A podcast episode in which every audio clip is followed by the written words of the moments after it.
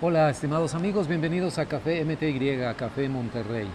Transmitiendo desde la Sultana del Norte, acá en el mero corazón industrial de México, como les gusta mucha gente llamar a esta ciudad. Preferimos la ciudad de las montañas. Yo preferiría decir la ciudad que sí tiene agua. La ciudad que sí tiene agua. Afortunadamente cayó una tormenta ayer. Alejo. Ayer estuvo muy Es- padre. Transmitiendo el 30 de junio, el último día de junio de este año de gracia del 2022. Viene a la vuelta de la esquina el mes de julio, entrando ya al verano. En Estados Unidos lo adelantan, la famosa entrada adelantada al verano. Pero creo que no hay mucho ambiente festivo, vacacional alrededor del mundo por todos No. los problemas que ya conocemos, que hemos venido comentando constantemente en cada programa. Bienvenida, Letia. Hola Rogelio, y yo creo que a eso totalmente de acuerdo contigo, pero también le podemos agregar que hay un problemón en las líneas aéreas también. Tremendo, sí. En el sí, sí. mundo. Sí, Entonces, sí, no, no solo no, en la Ciudad de Estados México. Unidos, sí, no solo en México, en Estados Unidos hay un problemón. Hoy precisamente estaban invitando a la gente que si quería cambiar sus boletos, Ajá. por favor lo hiciera. Sí, sí. Este, más aparte lo que está sucediendo en Europa con las huelgas de líneas aéreas. Entonces, Sí, sí, sí. la verdad que no sé si vayan a hacer unas buenas vacaciones. No sé, fíjate que veía un noticiero hoy, hoy en la mañana, creo que era la, de la cadena ABC, y un corresponsal desde Miami decía que calculaban que habrá viajes extras por carreteras de, de vacacionistas en un excedente de 2 millones de personas de los que usualmente viajan por carretera, a pesar de que estén 5 dólares el galón, porque el caos en los aeropuertos, las cancelaciones, está poniendo de cabeza los planes de vacaciones de Ya mucha sé. gente. ¿no? Y sí, y Dos la verdad millones sí. por Y carretera. si le agregamos la quinta ola del COVID, Ándale, bueno, además, también. sí, sí, sí. Y aparte lo, y aparte esta nueva, el chicken, eh, no, ¿cómo se llama? El Ah, monkey, monkeypox. monkeypox. Madre santa. Sí, sí, sí. No, no, no, tremendo. Pues yo creo que vamos dándole a. Vamos a- a lo que va. adelante. Muchos temas de que hablar, yo creo que este, pues no podemos dejar, yo sé que hay otros este, podcasts y otros medios que han tomado obviamente esta nota, pero Roe versus Wade no lo podemos este, ignorar. Eh, pues desgraciadamente, como dijo una de las personas que entrevistaron para la cadena CBS, es que yo me dormí teniendo derechos y me desperté ya sin tener los mismos derechos. Fíjate que muy curioso, Rogelio, porque eso es algo que ha impactado mucho. Roe versus Wade era un caso, el nombre de un caso que a partir de 1973 había, garantizaba el derecho de aborto ok, este, a las ciudadanas, eh, como a las mujeres Así. en Estados Unidos.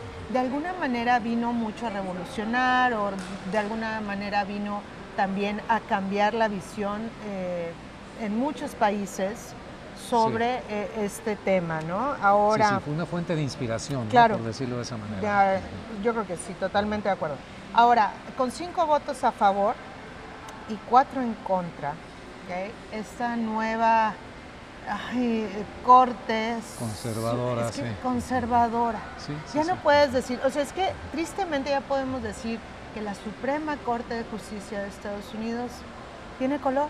Tiene color, tiene filiación política, pero creo que nos quedamos cortos. No es conservadora, es ultra conservadora. Ahí en ese ultra reside el problema. Puede- hay un conservadurismo inteligente, racional, con el cual se puede negociar, platicar y que tiene la suficiente, digamos, lucidez para eh, no solamente tomar decisiones en un conciliábulo, sino pensar en las consecuencias en la sociedad. ¿no? De acuerdo.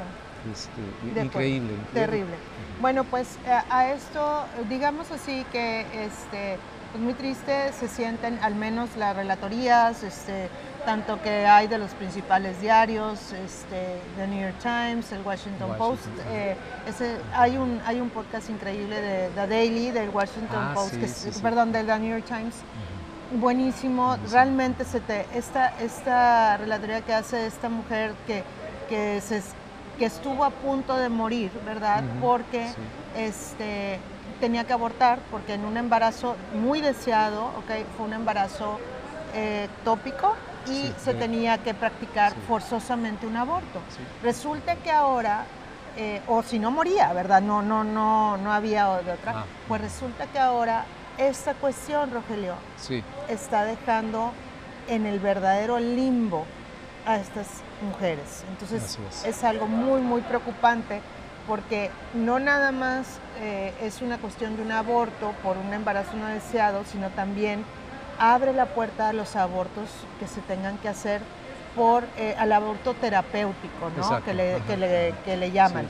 Entonces, bueno, amén de esto, ¿qué es, ¿qué es, lo que sucedió? Bueno, pues eh, la corte con este señor, que Dios santo, el juez Alito, Madre qué santa. barbaridad. Qué barbaridad. O sea, qué, qué hombre tan más vergonzoso. Vergonzoso. En sí, serio. sí, sí, Pero bueno, este señor, fíjense nada más, lo que pasa es que eh, lo que es muy, eh, ¿qué, qué diré? ¿Cómo diré? Como, como irritante Ah, es ajá. el, ra- el, entre, abro comillas, razonamiento, Sí, cierro comillas, de Exacto, esta corte, sí. Que porque no viene contemplado en, la, Sí, en claro, los Bill no, of bueno, Rights sí, pues la palabra aborto. Del, del Pues siglo XVIII, no, ¿no? pues- Como muchas cosas que no vienen en la Biblia porque se escribió hace Oye, o dos sea, mil que, años, o ¿no? sea que, por ejemplo, el sexting y todo ese rollo, oye, tampoco viene contemplado, No, el ¿verdad? internet tampoco. O sea, ¿cómo le hacemos? Sí, no, no, no, de verdad, una cuestión así eh, vergonzosa. Es que no encuentro otra palabra. Mira, eh, esta semana publicó en el periódico El Norte su editorial la doctora Gabriela de la Paz, nuestra querida amiga, profesora del Tecnológico de Monterrey, y mencionaba una cosa muy interesante. Esto eh, establece ya formalmente la desigualdad para muchas mujeres. Mujeres de acuerdo. minorías, mujeres de bajos ingresos, son las que directamente van a sufrir el, el golpe de, haber quitado Roe vs. Wade.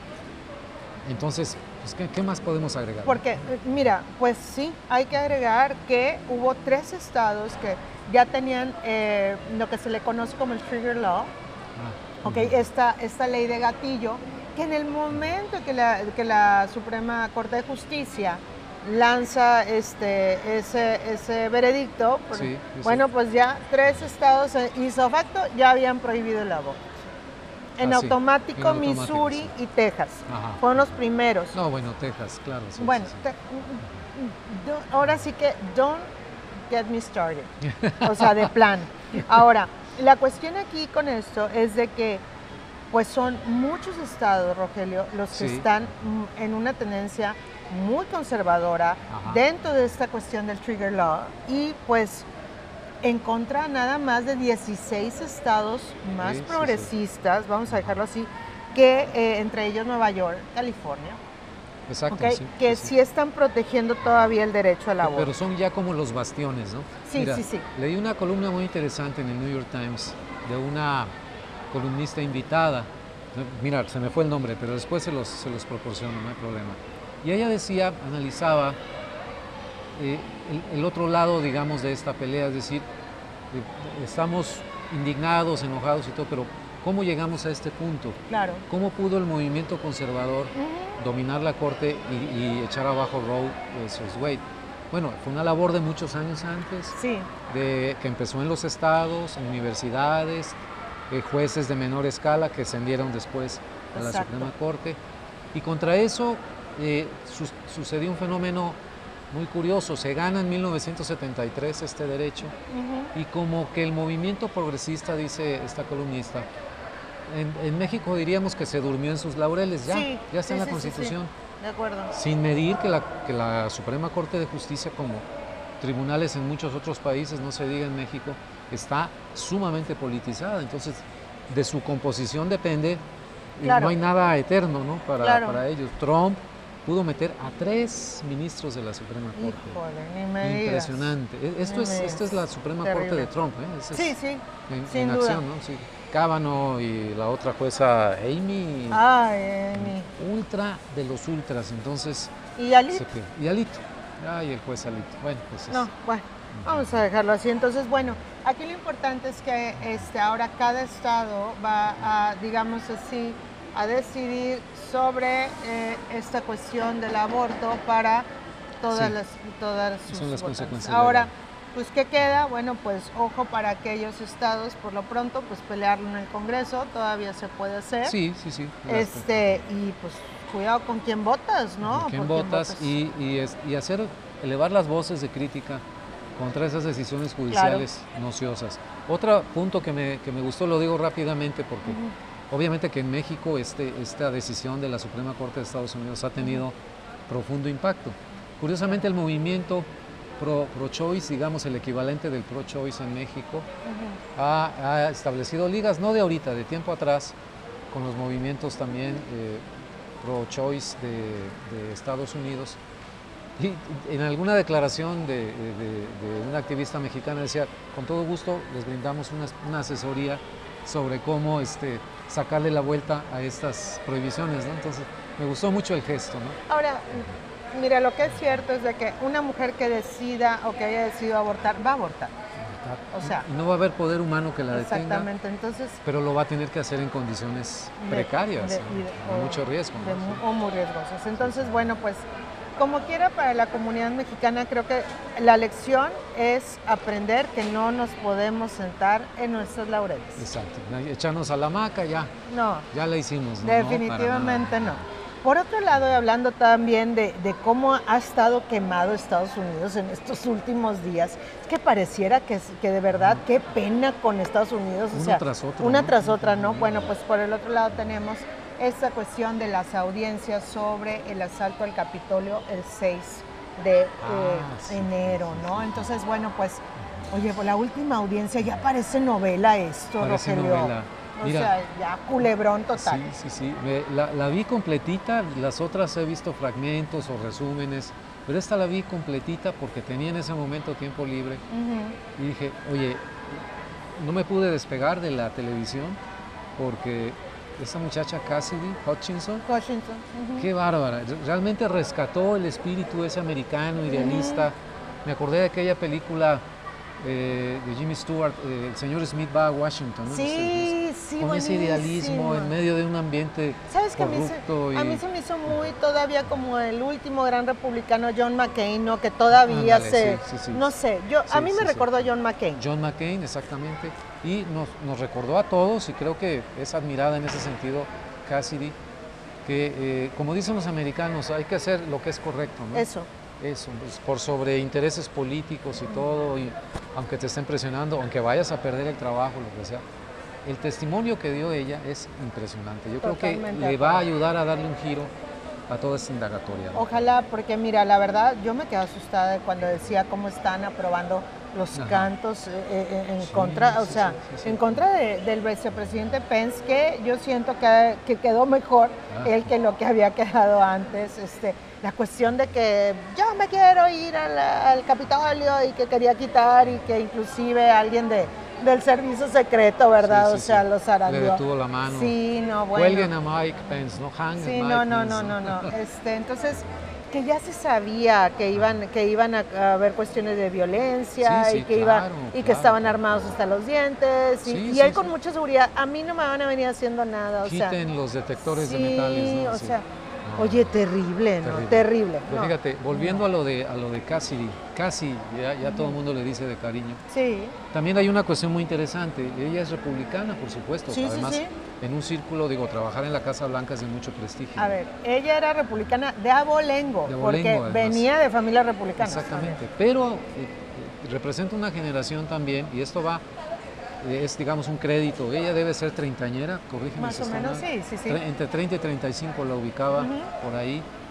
Que este, con todo la ideología que pudieran tener, su convicción de ideas y todo, no se, no se envuelve en el fanatismo, no se envuelve en la bandera, no se hace la ciega ni la sorda frente a las cosas terribles que están pasando. Lo demostró con el testimonio que dio. De veras me hizo recuperar, de veras, ¿eh? porque ya casi la tengo perdida la fe en los Estados Unidos. Yo también. En la gente. Pues, en la gente.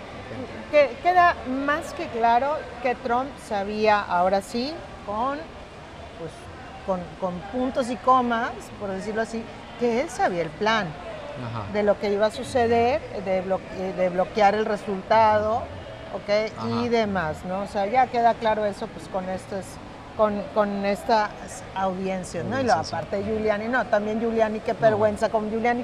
¿Cómo pasó de ser un gran héroe, hombre, a, ser la piltrafa que hace 20 años el héroe de Nueva York, el alcalde de Nueva York, 911. Y ahora resulta, según el testimonio de Cassidy, que también andaba ahí buscando el perdón presidencial, ¿no? Por su papel, o sea. Sí, sí, sí, no, no, impresionante, impresionante. Oye, bueno, pues yo creo que ya, este, otra cuestión lamentable Rogelio, muy lamentable, También pero en de Estados otro índole, Unidos. también de Estados Unidos, pero que nos pega a la comunidad latina, Ajá. en especial a la comunidad mexicana. Es esta, es que de verdad a mí hasta me cuesta trabajo eh, ver las notas Sí, y demás, pero bueno, pues eh, en San Antonio, Texas, eh, murieron asfixiados y sin agua 51 migrantes. 51. 51 migrantes que fueron hallados en un tráiler eh, cerca de una, una carretera, que es una carretera súper importante de Texas. Eso es, eso es un tema que, Sí. que- que- que se debe de tratar porque es impresionante. Esa carretera, la I-35, sí, no, es, es, es importante, eso dorsal, sí. Entonces, sí, ¿cómo fregados no se iban a dar cuenta, perdón por la palabra, pero cómo no se iban a dar cuenta que Claro. se estaban traficando de esa manera? Sí, sí, sí. Y ahí venían que varias estrategias que seguían, pero a 250 kilómetros de la frontera, pues se encontró este tráiler abandonado.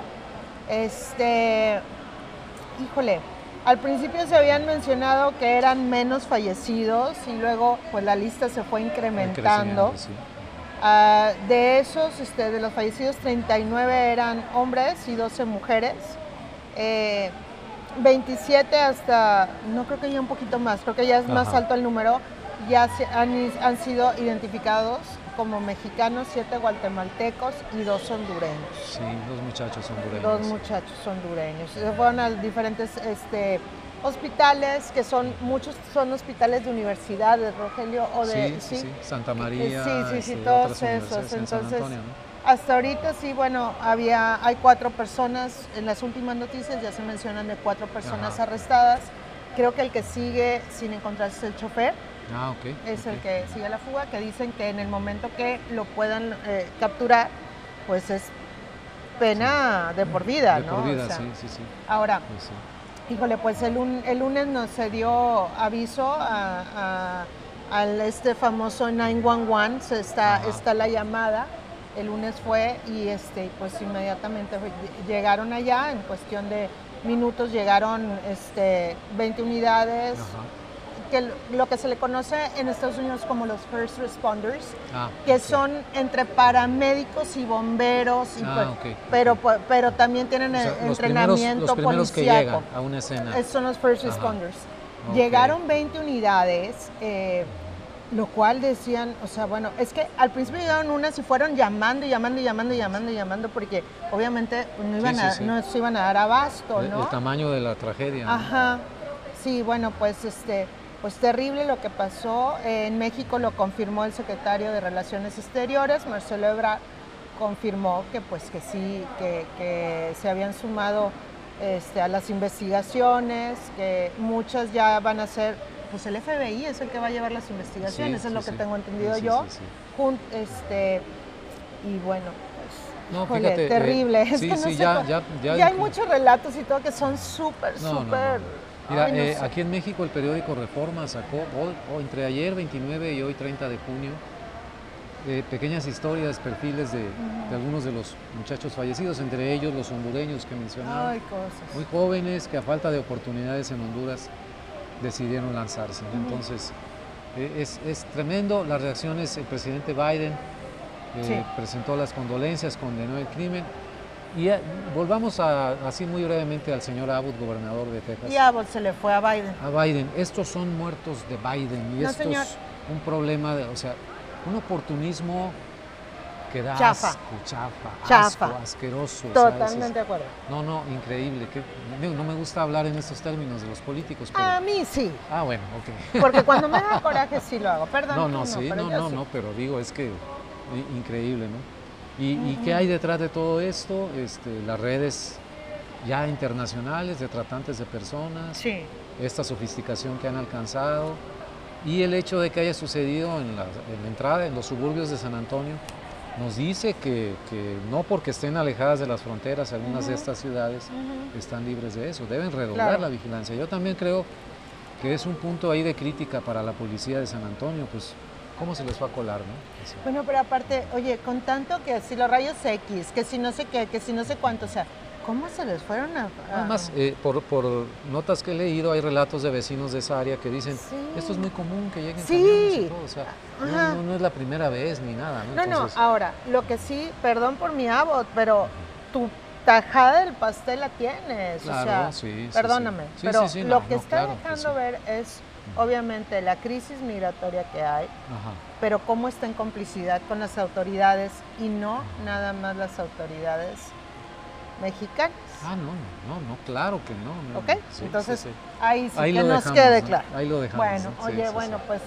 vamos a dejar un ratito en paz a Estados Unidos porque pareciera que esto es Estados Unidos nada más.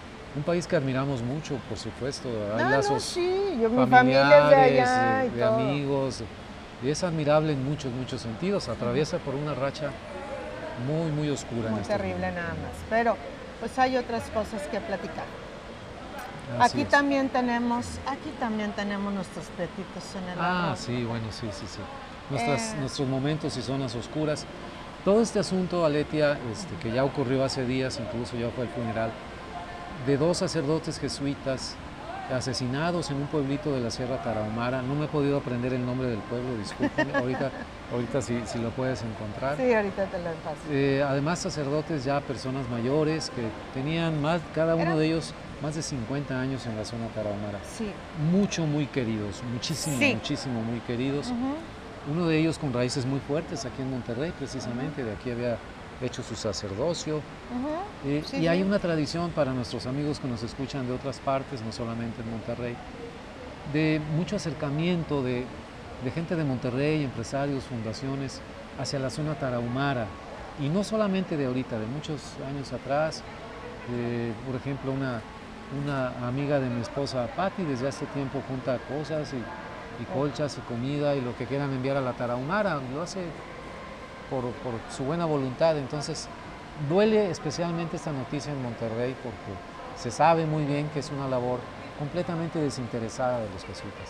Ese es el hecho duro, asesinados por el, crimen organizado, que campea en esa zona como en otras partes de Sonora y de Durango, eh, ante la negligencia y, la inacción del gobierno Y de Zacatecas y de Michoacán y de... Sí, le contamos. Bueno, eso por un lado que es muy triste, muy trágico. Eh, la responsabilidad por la ausencia de gobierno ahí es una zona sin, presencia de autoridad ah, alguna. Ah, sí. Entonces, pero además el, corolario, no sé, ese te lo dejo a ti. el presidente de México, ¿cuál fue la reacción? Pelearse y criticar a los jesuitas. Mira, eh, sabrán algo, bueno, sabrán mis amigas y mis amigos, unos de mis alumnos también, pues que yo soy, este, soy parte de la comunidad jesuita, al menos del capítulo Monterrey, ¿no? estamos. Em, he conocido muchos este, sacerdotes de la Compañía de Jesús que han transitado por el centro Loyola de aquí de, de esta ciudad.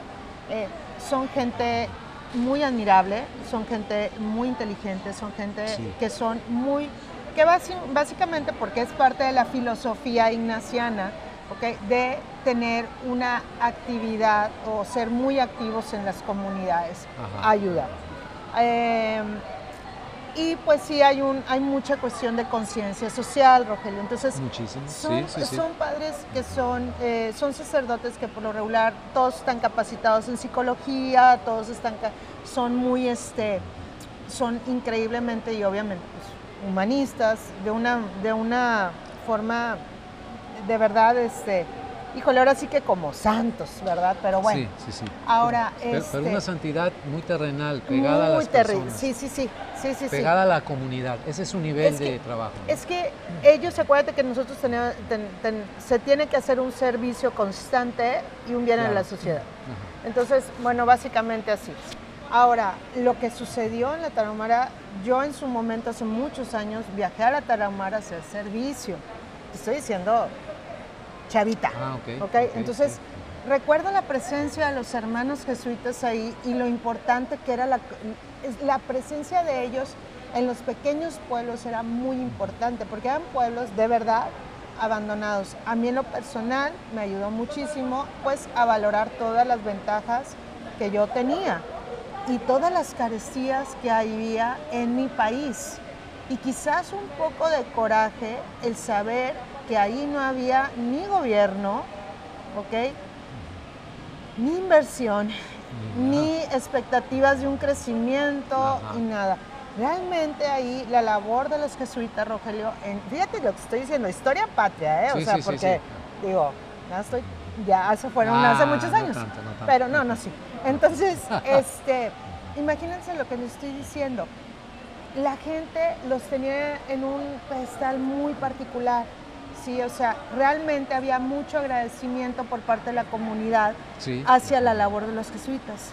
Y ahora que le suceda eso, sí. ahora que estos jóvenes, no sé, creo que están diciendo que esta persona Ajá. era de ascendencia rara, murió, ¿no? sí, algo así. Sí, sí, sí. Entonces, o sea, imagínate qué tan descompuesto ya está el tejido social, Rogelio, Sí, que ya llegamos a eso, a eso, sí, sí, sí. asesinar Jesuitas, además. sacerdotes ancianos Y, y en, el, en el templo, en la iglesia, en el templo, porque en estaban el auxiliando a otra persona que mataron también, al guía de turistas, a Pedro. ¿Y ya viste por qué lo mataron? No, no, no, no, no, no llegué a tanto. ¿Por qué? Al parecer por una cuestión de un partido. De béisbol. de perdón, béisbol. sí, de béisbol. O sea, Sí, ¿cómo? Sí, sí, sí, sí, sí, ya, ya, ya, ya. No, no lo había ligado, sí, sí. O sea, pero ¿cómo? No, no, bueno, pues es que imagínate las O sea, películas, ya no las voy a ganar, películas, ya no voy a ganar el ajedrez. las películas del viejo oeste, ¿no? Pero, Ándale. Pero, ni- pero región 4, o sea, Ujú.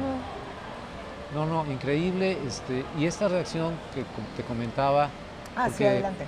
de- desde la presidencia de la República, lamentable. La verdad es que no vale la pena detenerse mucho. No vale ya la son pena. palabras que reflejan un deterioro emocional, intelectual del presidente. en Porque su también es salud misma. vergonzoso. Es vergonzoso.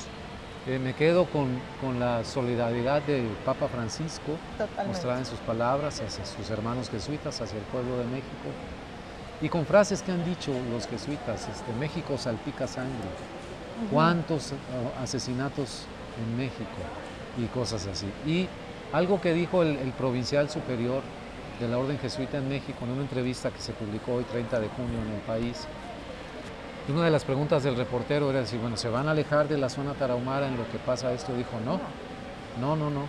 Está en nuestro, en nuestro ADN, en, nuestro, en nuestra naturaleza, dijo, estar en la comunidad. Eh, y le preguntaban y piden un cambio de estrategia al gobierno y también decía, eso no nos corresponde a nosotros. No. Eh, si dentro de las medidas que es necesario tomar para remediar esta situación está el cambio de estrategia, pues ya que lo consideren, no vamos a meternos en la polarización del país, muy, No. muy inteligente la respuesta, pero van a seguir ahí en la comunidad. Lo que sí es, van a seguir porque, vamos, por eso son la compañía de Jesús, ¿sabes? O sea, Sí. está en sus lineamientos y está en el ADN, entre comillas, ADN de los jesuitas. Lo que sí es que, de acuerdo, los abrazos ya no nos alcanzan. Yo en eso sí estoy de Ajá. acuerdo con este, con esta este, por parte de la homilía Ajá. de un sacerdote. Sí sabes que los abrazos ya no nos Ya no nos alcanzan. alcanzan ante tantos balazos, algo ante así. ¿verdad? tantos balazos. Sí, sí, sí, sí, sí. Y- y- Entonces, y, bueno, sí. pues marca un punto también de inflexión para la Iglesia Católica en México, para la fuerte presencia de jesuitas en varias partes del país, en el sentido de este, estar con la comunidad, del lado de la comunidad, y desde ahí pedir a quien tenga que tomar las decisiones, a quien tenga que rectificar, que se siente a evaluar y reconsiderar lo que están haciendo. Esa necedad ciega de no me quito, voy derecho, está costando vidas, no es una cosa de color, ah, es que fulanito eh, es pintoresco, López Obrador, no, no deja tú lo pintoresco, lo, como hable o deje de No. hablar. Sus decisiones están costando vida, dolor, mucho daño al país. Totalmente. Híjole, bueno, este, pues ya no quisiera No, ya ¿qué- hablar, o sacarlo así, porque si no, este, bueno, pues, y ya por último quería nada más hacer ahí una, una nota que es importante. Hace un par de semanas África lanza la, lanzó la, alzó la mano para decir, oigan, nos están, estamos entrando a una crisis alimentaria muy fuerte porque no estamos recibiendo los cereales que venían nada menos y nada más que de Ucrania. Entonces hay una cuestión que ya está siendo un verdadero foco rojo, ya las, ya las organizaciones mundiales este, están mandando ayuda y demás, pero la situación en África será algo que sí nos ocupa a todos como parte de la comunidad internacional. Claro, claro. Ahora, por otro lado, esa es una, pero también hay una, hay una, digamos así, una ventana eh, de ayuda que puede ser para África y también para Europa. Resulta que África pudiera en su momento exportar gas a Europa. Europa, Cosa que yo creo que no le, al Kremlin no le caería muy bien.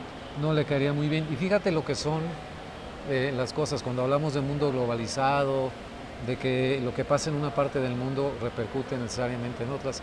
De esta, porque al principio sí se hablaba, este, esta agresión de Rusia a Ucrania, esta guerra de agresión, parecía al principio muy localizada en esa parte de Europa.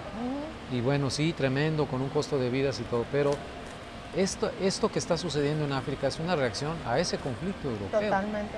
Ellos tienen algo que decir y deben ser tomados en cuenta en cualquier estrategia de solución. Porque es la vida de las personas la que está sobre, sobre la mesa también, de los africanos. Así es. Y bueno, pues ya por último, este, ahora sí nos despedimos. Nos despedimos. Uy, viene la parte triste. Viene la parte triste.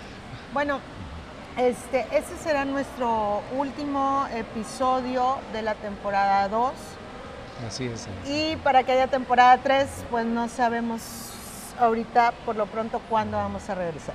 Así es, eh, tanto Aletia como un servidor, de repente se nos han este, juntado en este momento proyectos personales que requieren mucho tiempo, mucha atención, absorben mucho tiempo y que es necesario eh, atender. Entonces decidimos eh, abrir una pausa, este es solamente un paréntesis. yo espero que sea lo más breve posible, pocos meses. Ay, sí, Estamos hablando eh, de aquí a fin de año a más tardar, si no es que antes, porque creo que el gusanito de estar comentando y platicando este diálogo siempre tan interesante contigo, Aletia, Gracias, pues no se nos va, no se nos va a quitar, pero bueno, hay cosas que, que hay que hacer con toda la atención, el 100% estar enfocado a eso, para no irlas dejando y arrastrando y de repente quieres hacer tantas cosas porque eh, este, así te nace que necesitas decidirte, ¿no? Por una cosa o por la otra. Es solamente una pausa, un, break. Un break. Ahora sí que, ahora sí que vamos a estar de break. Este, coffee break. coffee break. Eh, pero la cuestión es eh, dedicarnos a estas, a esas, en el caso de los dos podemos decir que oportunidades interesantes exacto, que se sí, sí, sí.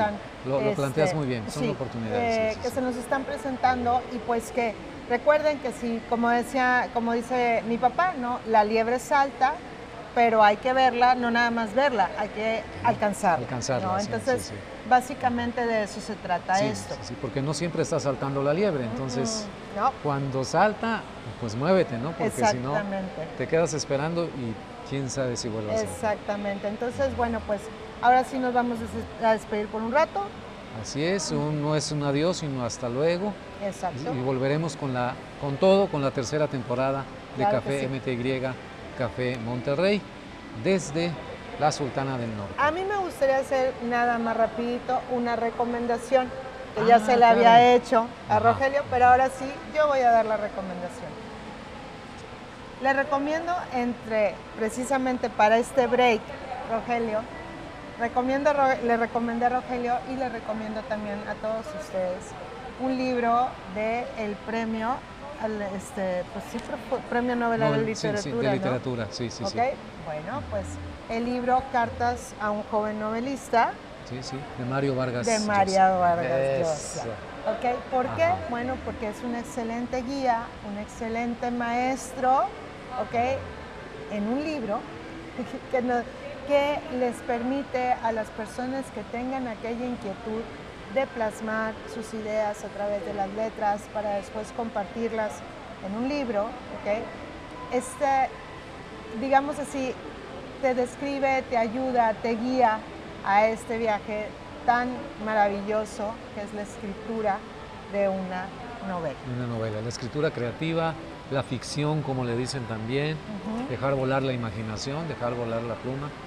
Y eso ¿Has visto los estereotipos en las películas de los artistas, sobre todo Sí, los del sí. siglo XIX, Sí, sí, sí, sí, encerrados en un estudio, que ni comen ni nada? Con una Bueno, digo, vela y, ah, la- la- y el tintero, ¿no? Ahí es muy dramatizado, pero no anda tan alejado de la realidad. ¿eh? O te clavas en algo que, que te consume casi, te apasiona, este, o haces pedacitos de una cosa, luego pedacitos de otra cosa, y no, No, acabas haciendo nada. ¿no? Recuerden que de acuerdo al libro de Vargas Llosa, la disciplina, la entrega y el trabajo es más clave que la creatividad. la creatividad.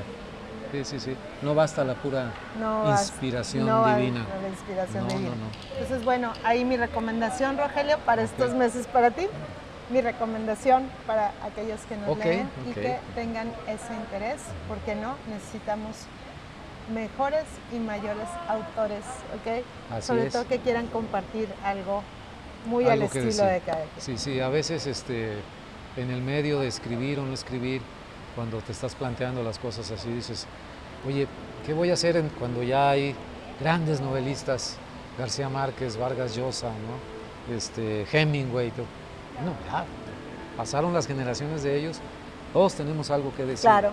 Y si encuentras la manera de decirlo de esa forma, en ese formato, porque te gusta escribir, porque te sale bien, pues adelante, habrá quienes quieran cantar, actuar en el teatro, pintar muy bonitos cuadros, lo que sea. Pero adelante, o sea, no, no, no te quedes en...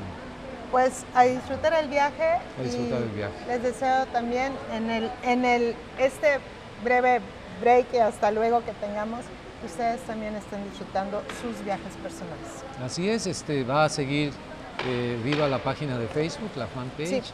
Ahí les vamos poniendo recordatorios. Ahí se pueden también consultar los links para algunos de los programas eh, anteriores que se guardan en Spotify también. Es decir, si Aquí les entra la nostalgia, nos pueden escuchar. Sí, claro que sí. Aquí Bueno, estamos, aquí seguimos. Aquí Nos vemos pronto, ok. estimada. Entonces, hasta luego. Hasta luego. chao. Chao. chao.